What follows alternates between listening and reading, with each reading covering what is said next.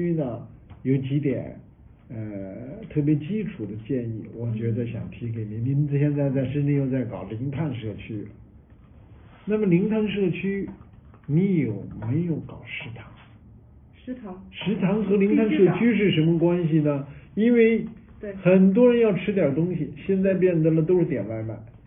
如果有一个非常简朴、简洁、简单，解决人们哦我饿了想吃点东西的问题，可能会大规模减少外卖。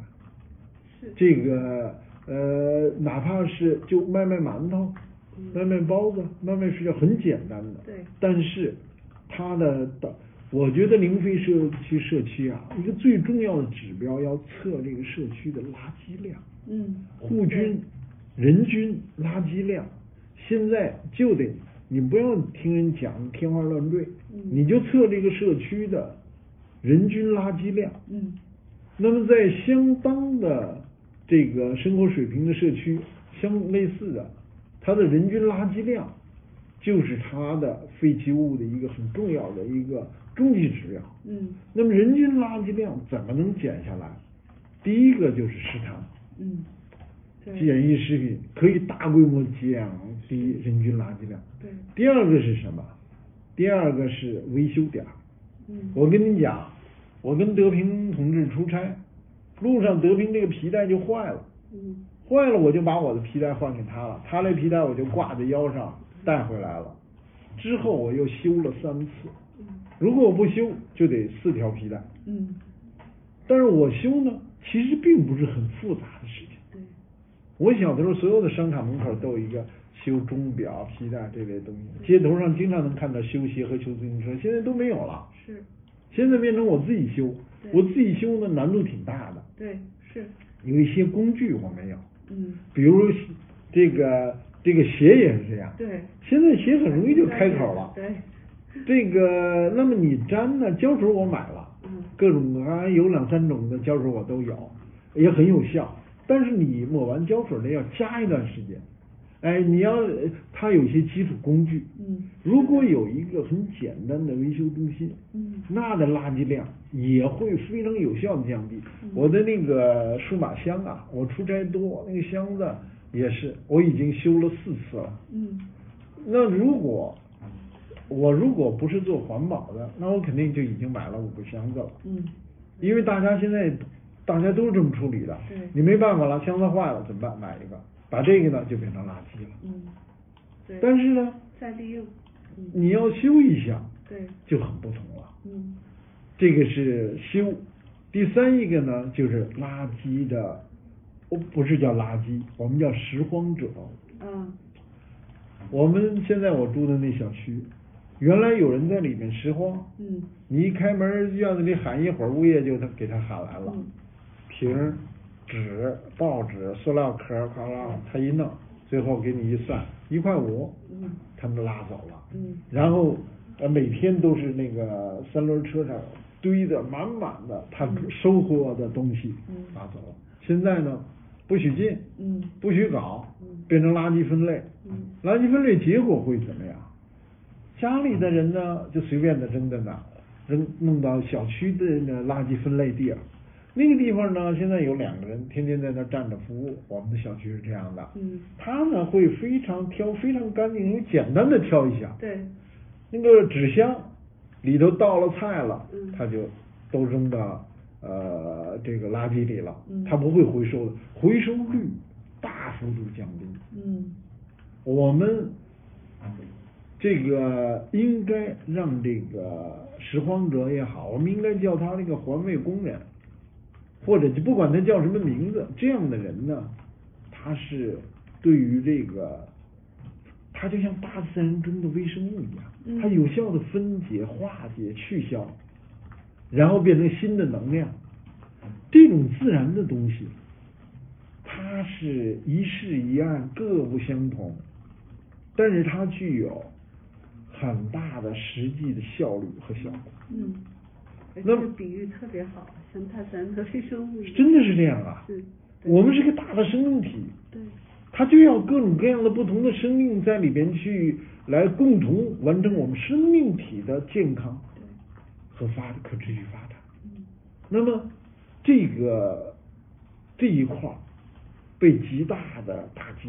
嗯现在那个呃，一搞垃圾分类啊，政府有钱，就有企业说哦，这笔钱给我嗯，然后跟物业一协调，不许进，不许搞，我全弄。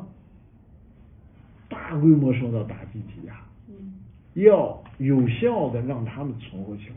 我们要调整什么是美呀、非得统一的建了一个棚子，弄了花了很多钱呀、但是这些我们认为都是最终的对于我们生态环境的代价在里面。我们不如就让那些人，就让那些自然，我们可以提一些非常简单的初步的要求，但是我们应该给他们大量的支持。多年前，至少十多年前，我在全国政协就讲过，应该让他们免执照，嗯免税，还应该给他们一些激励措施，给他们一些装备、设备，简单的。有人说啊，我们小区要要要要要安全。其实现在呢，扫码呀、扫脸呀、手机呀，完全可以保证得了安全。安全已经现代的大数据时代根本就不是问题。当然，我们也可以稍微的加一点步骤，但是呢，对有效的对他们的支持，还有呢，我们现在我是下大力气，努力在全国替最近他们呃告我给找我这儿告状，但我还觉得很光荣，说我们在全国啊摆的箱子说最多，在社区里边垃圾箱呢？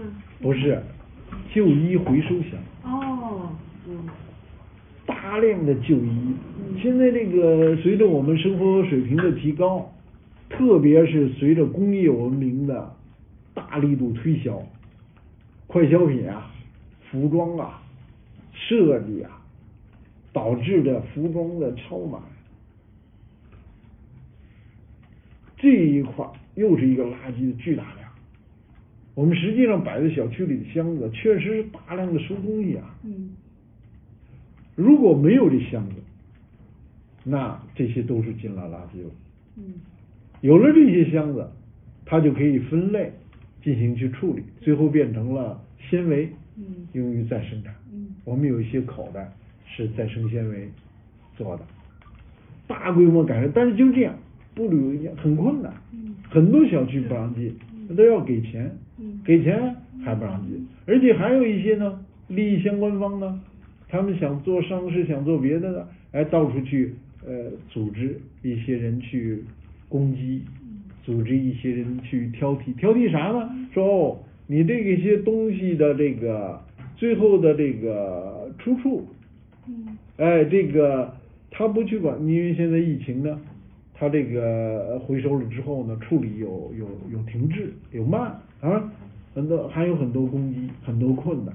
但实际上呢，人家说了啊，这衣服是不是呃有效的得到了处理，有效的给了捐给了呃什么人？其实这些呢，它的工艺的深层次的，只要他收了这个衣服。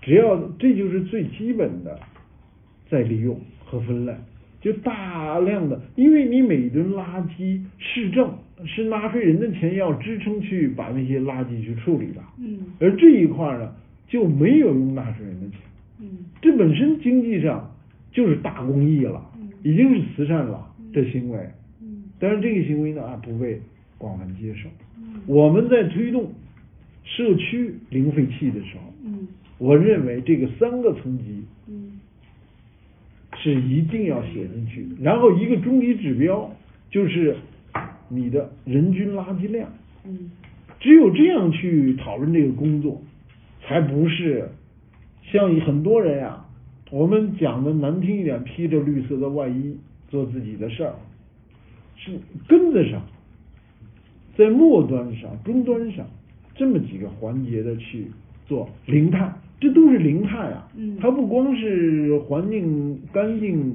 和空气污染的问题，嗯它这些减少它的使用，嗯我少买了三根皮带，嗯我少买了四只箱子，嗯那就已经是对于碳排放，你生产一个箱子，你不管用是，你用的是洁净的电，电还得有那些设备还有碳呢，你即使它总是会有碳排放的。嗯那么这个是净节约，是最纯净的减碳。嗯那么我们在这些方面，如果您是长期做这个社区